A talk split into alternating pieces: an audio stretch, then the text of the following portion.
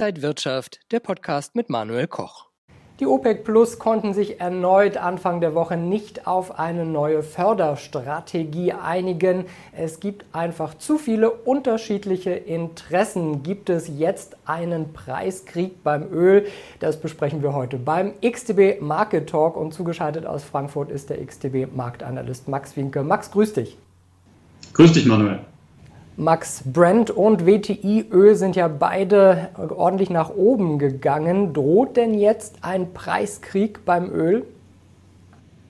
Also der ursprüngliche Plan war es ja, die Tagesproduktion ab August äh, schrittweise äh, anzuheben. Die Vertreter der OPEC Plus konnten sich aber jetzt seit der vergangenen Woche nicht äh, einigen. Der Grund ist ein, Schrei, ein Streit innerhalb des Ölkartells, da die Vereinigten Arabischen Emirate ihre eigene Förderquote deutlich erhöhen wollen. Und Saudi-Arabien hat sich da gegen solche Sonderrechte ausgesprochen.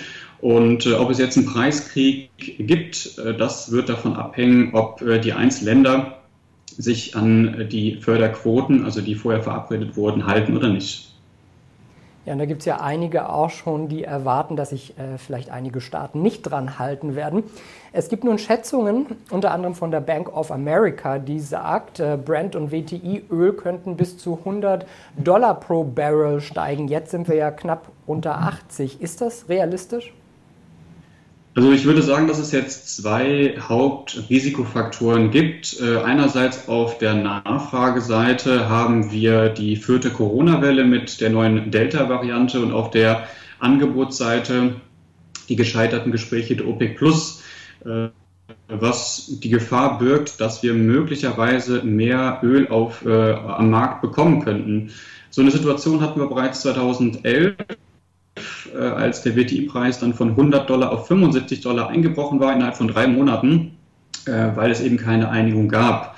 Und äh, wir müssen jetzt auch nochmal die charttechnische Perspektive ein äh, bisschen berücksichtigen, weil es da erste Warnsignale gibt innerhalb der Rallye. Im Wochenchart gibt es nämlich eine bärische Divergenz zwischen dem Kursverlauf und äh, dem RSI-Indikator. Und 2018 gab es eine ähnliche Lage. Ähm, das ging einige Monate gut ähm, und dann brach der Preis plötzlich um 40 Prozent ein innerhalb von ja, zweieinhalb Monaten. Das bedeutet natürlich nicht, dass sich so etwas nochmal wiederholt, aber solche Warnsignale im großen Bild sollte man da doch noch, dennoch ernst nehmen und zumindest mal ähm, im Hinterkopf behalten. Schauen wir mal auf Edelmetalle, auf Gold. Man hatte immer mal wieder den Eindruck, jetzt startet Gold durch und da ging es doch wieder nicht so richtig ab. Könnte denn bald eine Rallye jetzt folgen? Also der Goldpreis, der kämpft jetzt in dieser Woche um eine Rückkehr über die 1800 Dollar Marke und auch über die 200 Tage Linie. Das könnte möglicherweise darauf hindeuten, dass wir nach dieser Aufwärtskorrektur einen neuen Aufwärtstrend erleben. Es gibt da zwei wichtige Faktoren, die jetzt eine wichtige Rolle gespielt haben, und zwar einmal die fallenden US-Anleiherenditen und dann auch nochmal die Tatsache, dass die Federal Reserve äh, bisher nicht auf eine schnellere Straffung der Geldpolitik hingewiesen hat.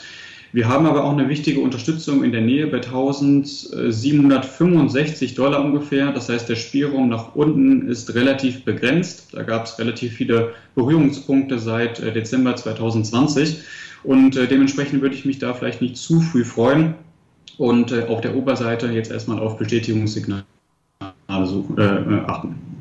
Gibt es denn Alternativen zu Gold? Alternativen gibt es äh, definitiv. Silber und äh, Platin äh, finde ich da relativ spannend, aufgrund dessen, dass die beiden Edelmetalle seit Ende 2018 sehr stark underperformed haben.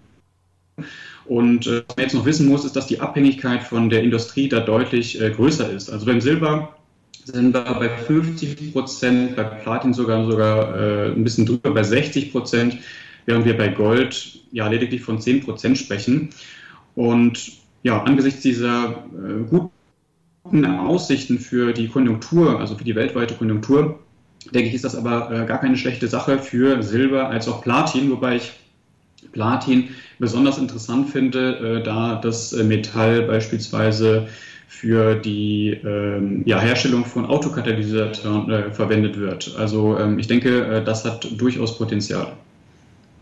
Schauen wir mal auf die Gesamtgemengelage. Wie sollten sich Anleger jetzt im Sommer aufstellen, positionieren, um äh, ja gut durch die nächsten Wochen und Monate zu kommen an den Märkten?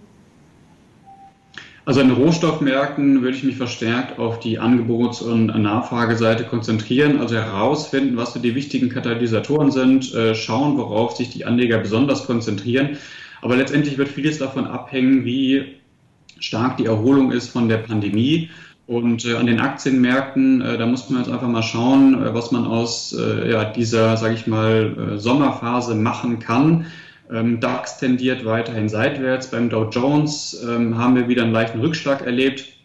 Und ähm, im großen Bild könnte da möglicherweise ein Triple Top ähm, drohen. Das kann man natürlich äh, nach oben auflösen, indem man ein neues Rekordhoch erzielt. Ähm, aber das sind so die Sachen, ähm, auf die ich auf jeden Fall in den nächsten Tagen und auch in den nächsten Wochen konzentrieren würde.